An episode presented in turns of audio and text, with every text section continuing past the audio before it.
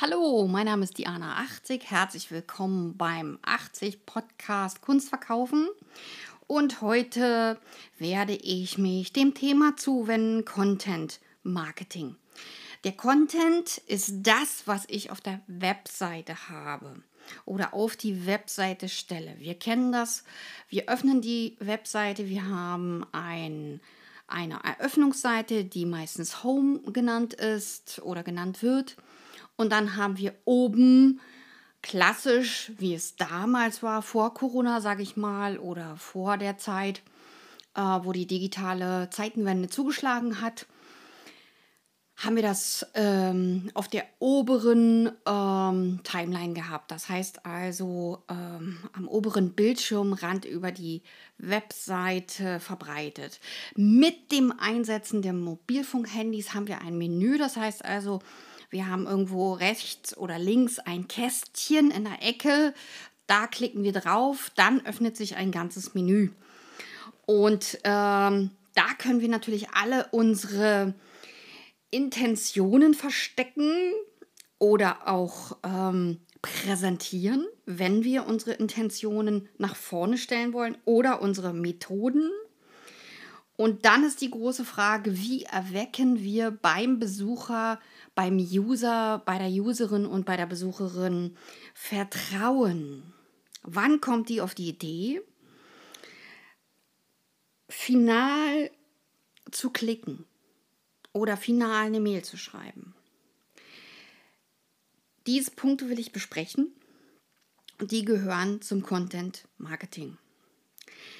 Die Intention ist das, warum ich Kunst mache, warum Bildhauerei, warum Malerei, warum Plastik oder Skulptur oder Objekte, warum werde ich künstlerisch tätig oder warum entwickle ich Dienstleistungen oder auch Produkte, je nachdem, was man machen möchte.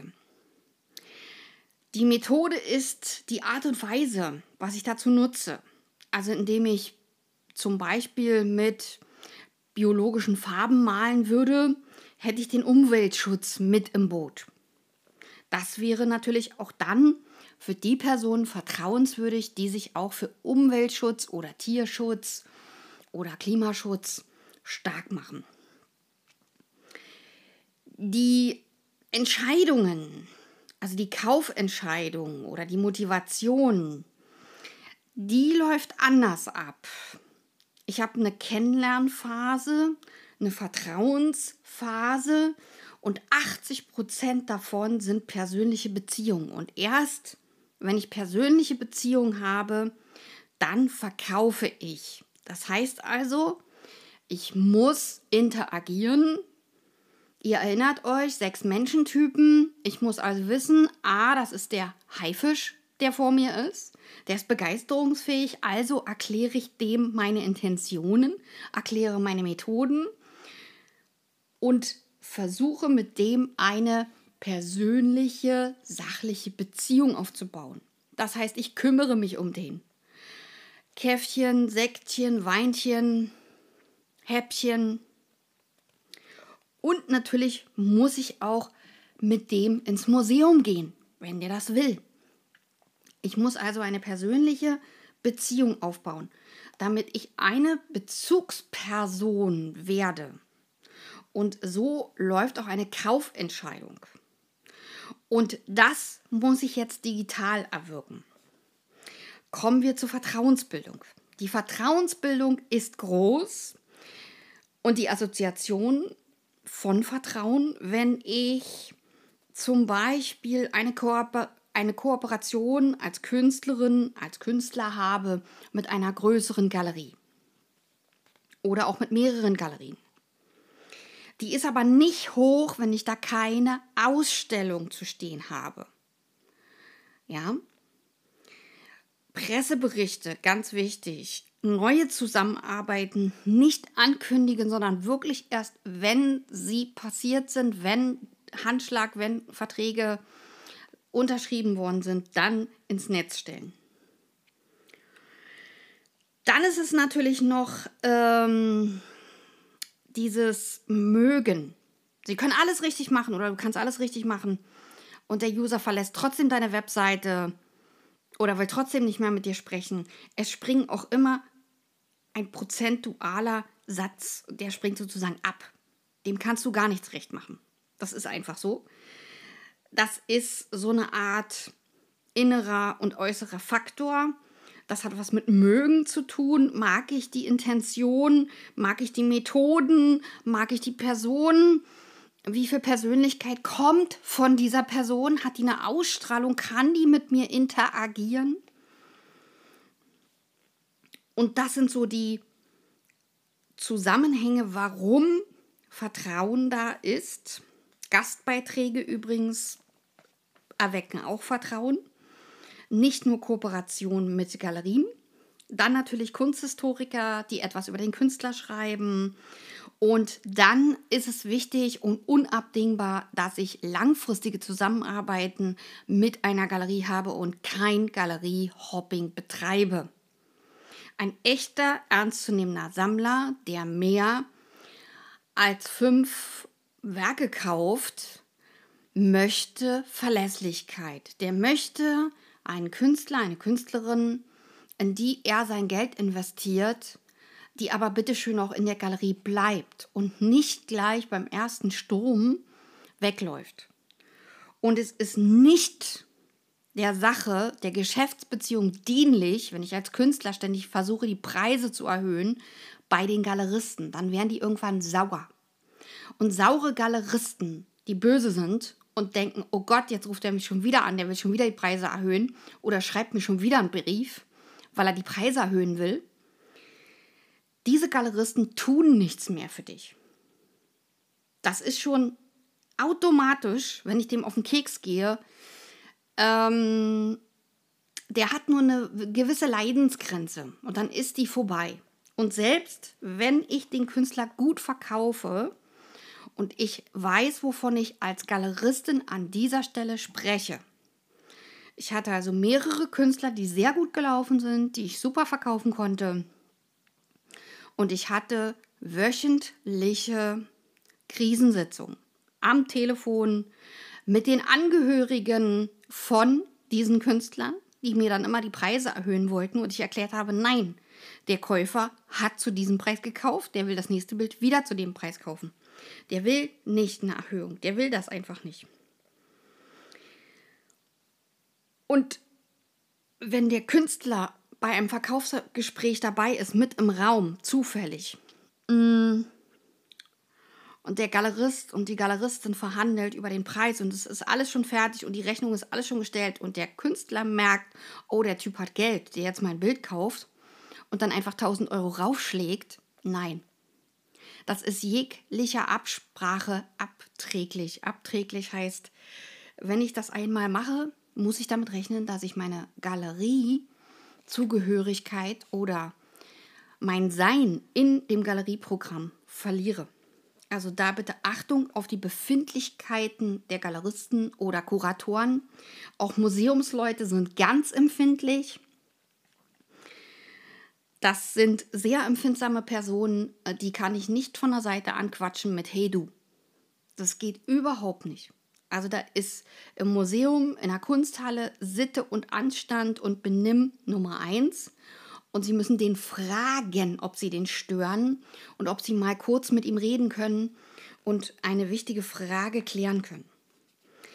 So, dann kommen wir zu dem Punkt. Content Marketing ist ja auch das, was ich poste. Beiträge auf Insta oder wo auch immer, auf Facebook oder auf LinkedIn oder auf welchen Plattformen auch immer. Die Beiträge haben einen gewissen Wiedererkennungswert durch hochwertige Fotos. Das heißt, habe ich einmal eine Nuance in Richtung Blau, haben die so eine kleine Blau-Ästhetik so eine Art Look in der Mode, das gibt es auch für Fotos, haben die so eine Ästhetik, muss ich aufpassen, dass ich diese Ästhetik beibehalte. Ich kann dann nicht plötzlich springen und wechseln, sondern eher ganz langsam, ja, in den Farben. Und ich poste immer auch eine Serie, damit man sieht, aha, die arbeitet wirklich in Serie und macht nicht einfach nur, ähm, fängt das an, fängt das an. Das ist äh, einem Sammler abträglich oder einer, einer vertrauensvollen Aufbauphase mit einem Sammler abträglich. Dann habe ich ein Statement als Künstler. Dann habe ich eine persönliche Story. Dann habe ich Metaphern. Und das alles poste ich. Und am Ende muss ich den Kunden oder den Besucher, den User meiner Webseite oder auch dieses Portals, wo ich gerade bin, bei LinkedIn zum Beispiel, muss ich zu einer Handlung auffordern. Ja. Damit auch ein Kontakt zustande kommt. Die Fotos nochmal auf den Punkt zurückzukommen, sollen zielgruppenspezifisch sein. Also ich spreche meine Zielgruppe an und ich erschaffe ein Konzept, was nicht leicht kopierbar ist. Und ich überlege mir Statements, die in meine Richtung gehen, wo ich alles aussortiere, was nicht in meine Richtung zeigt oder zählt. Das ist ein Riesenunterschied, ob ich gemalte Ölbilder im Original verkaufen will oder ob ich davon Auflagen im Druck erstellen lassen möchte weil die Auflage im Druck auf Alu-Bond oder auf Leinwand zum Beispiel mm, ist ja lange nicht so teuer oder hat einen ganz anderen Preis. Viele Sammler fürchten hier an dieser Stelle einen Werteverfall. Achtung, wenn ich Merch einsetze, muss ich mir auch klar sein, mm, das kann wirklich auch ins Auge gehen, wenn ich es übertreibe. Also wirklich dezent anwenden. Dann kommen wir zur Krone des Content Marketings, zum Krönchen. Was ist das Besondere, was ich auf der Webseite haben sollte? Neben der Suchmaschinenoptimierung, ja, SEO genannt. Ich erwähne das nochmal, weil viele denken, ah, ich komme ja um SEO drumherum, muss ich nicht machen, ah, ist aufwendig. Nein, erkläre ich auch, äh, wie man das macht und das ist sehr easy peasy und sehr locker. Natürlich muss man das ausprobieren, ob das wirkt. Allerdings muss ich dazu sagen, dass ich aus eigener Erfahrung sagen kann, ähm, ich habe ähm, zum Beispiel meine Picasso-Bilder beschreiben lassen durch einen Pressemann. War ein unheimlicher Aufwand. Also ich musste die Bilder zu dem Pressemann in die Redaktion bringen. Ich musste äh, Fotos vorher schicken. Ich musste mich in einen Prozess bewerben. Ich musste fünfmal anrufen, ähm, bis überhaupt der Termin stattgefunden hat. Dann musste ich noch mal hinterher telefonieren, auch noch mal sechs bis sieben Mal, damit also ich den Artikel bekam. Und es hat ein halbes Jahr, also mehr als ein halbes Jahr gedauert, ehe daraus eine sogenannte Ausstellung generiert werden konnte. Ehe ich angerufen worden bin von Leuten, äh, die dann ähm, eine Ausstellung machen wollten. Und das hat fast acht Monate gedauert, ehe dieser aufwendige Text, ja, ehe der gefruchtet hat, also ehe der sozusagen äh, die Ernte eingefahren hat. Ja? Also ich kann nicht heute was an der Webseite machen und erwarten, dass es in der nächsten Woche sofort zündet. Ich muss da wirklich echte Geduld haben. Und der Tipp ist von mir, machen Sie täglich was an dieser Webseite. Auch wenn sie als Künstler sagen oder du als Künstler sagst, hm, ich will aber lieber malen. Ja, ich als Galeristin kann das auch verstehen, total. Man will lieber Skulpturen machen, man will lieber, lieber Entwürfe machen oder Kundengespräche was verkaufen, anstatt sich an diesem strukturell ähm, besitzergreifende Arbeit zu setzen. Aber es macht Spaß, wenn man die Ergebnisse sieht. Und wenn man das erste Ergebnis hatte, dann ist man heiß auf die nächsten Ergebnisse. So ist das bei Vertrieblern oder überhaupt bei Menschen, die gerne verkaufen und die gerne mit Kunden zu tun haben. Ähm, wo ich aber auch noch hin wollte, ist diese Königsklasse, Krönchenklasse, Empfehlungsschreiben von euren Kunden. Mir selber ist es passiert, dass Künstler versucht haben, mir meine Sammler, ähm, wie sage ich das schön diplomatisch, äh, wegzunehmen. So ist das äh, sehr diplomatisch ausgedrückt und sehr freundlich. Ähm, das ist mir mehrmals passiert. Daraus habe ich äh, große Lehren gezogen. Ich habe also den Künstler von dem Sammler getrennt, habe auch getrennte Gespräche geführt, weil mir das mehrmals passiert ist, als ich den Künstler involviert habe in das Verkaufsgespräch, hat der sich zwischengeschaltet, weil er gemerkt hat, oh, die Person, die jetzt mein Bild kauft oder meine Bilder, Mehrzahl, hat richtig viel Schotter und deswegen können die einfach mal mehr bezahlen. Also einfach mal pro Bild 1000 Euro mehr. Und die hatte aber schon die Rechnung, die Kundin. Es war schon alles unter Dach und Fach. Und dann fing der Künstler an, rumzustänkern. Und dann war die Käuferin super erbost und wollte den Kauf rückabwickeln. Und ich musste wirklich mit ganz diplomatischen Worten diese Kunden beruhigen und musste den Künstler vor die Tür schicken mit netten, höflichen Worten, ohne mich darüber aufzuregen oder zu ärgern, sondern ich musste die Situation retten. Ich hatte also gar keine Zeit, wütend oder sauer zu sein, sondern ich musste mein Geschäft retten.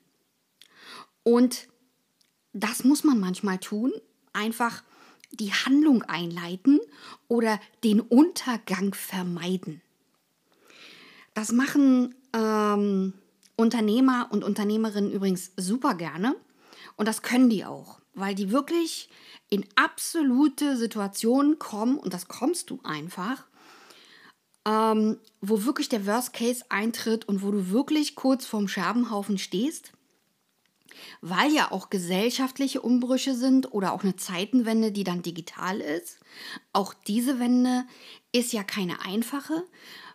Ich sitze heute vor meinem Podcast und ich sitze vor einem schönen großen Mikrofon, was ich mir extra bestellt habe und lange ausgesucht habe und mir auf YouTube wirklich Tutorials über Tonqualität und über Mikros angeguckt habe. Und ich muss sagen, ich habe dort Leute gesehen, wo ich vom Glauben abgefallen bin. Diese Präzision und diese äh, gleichzeitige Fachkompetenz hat mich total von den Socken gehauen und ich war total ergriffen und habe gedacht, mein Gott, Ton ist ja alleine schon ein riesen Gebiet. Nur dieses Gebiet. Und so ist es mit allen Gebieten, die ich jetzt im Laufe meiner Zeit äh, als Galeristin oder Kuratorin gestreift habe. Also selbst das äh, Kommunikationstool, was ich am Anfang hatte, musste ich ähm, also meine Leitfäden, die ich mir gemacht habe, so mit ein paar Skizzen, das heißt also ein paar Stichpunkte aufgeschrieben, sodass ich da mein äh, Verkaufsgespräch einleiten konnte mit dem Sammler, weil ich wusste, ah, der mag das. Und ähm, Herr Doktor so und so äh, mag sozusagen äh, historische Möbel, äh, machst du die Einleitung darüber, ähm, dass du eben auch sammelst und äh, dass du aber moderne Bilder kombinierst zu den historischen Möbeln. Also all diese äh, Spezialitäten oder Finessen, äh, da habe ich mir sozusagen so eine Art Stichpunktzettel gemacht und da konnte ich dann gut auch drauf äh, reagieren, wenn sich die Situation anders verhalten hat. Und wie gesagt, ich war sehr ergriffen über die Tonqualität, äh, was die unterschiedlichen Mikros betrifft und dass ich ein, ein äh, Programm auf dem Rechner habe, womit ich wirklich auch ähm, Podcast aufnehmen kann. Ich war total äh, happy und habe gelacht und äh, habe gedacht, äh, ja, ja, ich will das. Und ähm, warum nicht? Und äh, warum soll ich dann als Galeristin äh, nicht meine Prämissen oder meine Erfahrungen teilen mit äh, meiner Zielgruppe und natürlich auch mit meinen Sammlern? Und ähm, das ist etwas, äh, was ich äh, nicht als Herausforderung sehe, sondern ganz im Gegenteil, das ist schon ein bisschen so, dass ich gesagt habe, na wow, äh, Video ist ja ganz toll und Podcast. Also ich probiere das aus und natürlich muss ich anders an die Sache gehen, ähm, als das ein Künstler tun würde. Weil ich habe ein BWL-Studium Und ich habe ein Kunststudium und ich habe 1990 eine Galerie gegründet, weil ich äh, unbedingt ausstellen wollte und natürlich auch, äh, weil ich genug Künstler kannte, die gesagt haben, nee, mach du das. Du machst das, weil du kannst dich einarbeiten in alles. Und das haben die gesagt, bevor ich wusste, dass ich das kann. Also die anderen haben eigentlich gesagt, nee, das kann nur Diana machen. Und da war ich völlig schockiert, weil die haben das entschieden. Also es war gar nicht äh, mein Gedanke oder mein Wunsch, sondern äh, die haben entschieden, du musst das machen, äh, weil du hast keine Angst vor Kunden und du gehst die, äh, ganz locker auf die zu und du hast auch keine Angst vor dem Vermieter, du äh, sprichst ganz locker mit dem. Und ich muss sagen, es waren unheimlich goldene Zeiten weil ich dort in den Niederlanden auch mal Bilder abgeben konnte, wenn ich eben nicht am Anfang die Miete zahlen konnte, weil das Geschäft ja am Anfang mit einer Galerie sehr holprig läuft. Und wenn ich heute höre, Künstler wollen eine Galerie gründen oder auch so ein Online-Schuppen, äh, dann äh, gucke ich da immer sehr skeptisch, weil die sich das immer alle ganz einfach vorstellen, weil die gründen und haben keine Kunden. Und das ist genau der fatale, evidente Fehler. Und das ist im BWL ist das tödlich. Also es ist genauso, als wenn ich einen profillosen Menschen vor eine Partei stelle und sage, der soll jetzt die Partei vertreten. Wenn ich dann eine profillose Socke hinstelle, wird das gar nichts. Und wenn ich da einen Menschen hinstelle, der nicht reden kann, der nicht überzeugen kann, der nicht mitreißen kann, der sich keine Mühe gibt und keine Leidenschaft für das Fach hat, dann habe ich verloren. Dann habe ich echt verloren. Und dann ist der Punkt erreicht, wo ich die Frage stellen muss, na, ist denn der Typ oder dieser Mensch, ist denn diese Person überhaupt das Geld wert, was er kriegt? Ist der denn wirklich engagiert? Weil ich sehe nichts davon, dass er sich engagiert. Ich sehe keine Emotionen, die der transportiert. Und ich glaube, dass das Zeitalter vorbei ist, wo man Profillosigkeit als ähm, Amtsinhaber verwenden kann. Ich glaube, dass man die Menschen mitreißen muss mitnehmen muss. Und genauso ist das auch mit einer Webseite. Ich brauche da emotionalen Content. Ich kann die Texte nicht einfach grob runterschreiben. Und übrigens bei Textarbeit, Freunde, keine Wiederholungen in den Texten. Ich muss also immer Synonyme verwenden für das Keyword, was ich habe. Das war früher mal, dass der Google-Roboter gesagt hat, oh, du brauchst nur 14 mm, mal, 20 mal das Wort eingeben und das war's. Und du hattest erreichte 10 von 10 oder 12 von 12 ja, Punkten in der Wertigkeit, wie gut deine Webseite war. Nein, das ist heute anders. der Algorithmus wurde umgeschrieben zum Leidwesen aller ITler. Aber gut, dafür gibt es Bücher über Suchmaschinenoptimierung. Äh, ich kann euch aber gleich sagen, wenn ihr so ein Buch in die Hand nehmt, äh, es wird abschreckend sein. Also ich werde auch was über Suchmaschinenoptimierung erzählen und ich werde es so emotional oder so ähm, verständlich rüberbringen, dass man weiß, okay, das, was ich heute erarbeitet habe, der Text, ist mein Konzept und das lesen Menschen und daraufhin kaufen die auch meine Bilder, kaufen auch meine Papierskulpturen oder was auch immer oder kaufen sogar meine Fotografie. Und das ist etwas, ähm, was ein Mehrwert ist. Wenn ich meine Philosophie erklären kann, was auch wieder zur Bildung des Ich-Marketings beiträgt, von der eigenen Persönlichkeit und auch vom Selbstmarketing. Das habe ich aber schon mal erklärt in anderen Podcasts, in den Folgen davor.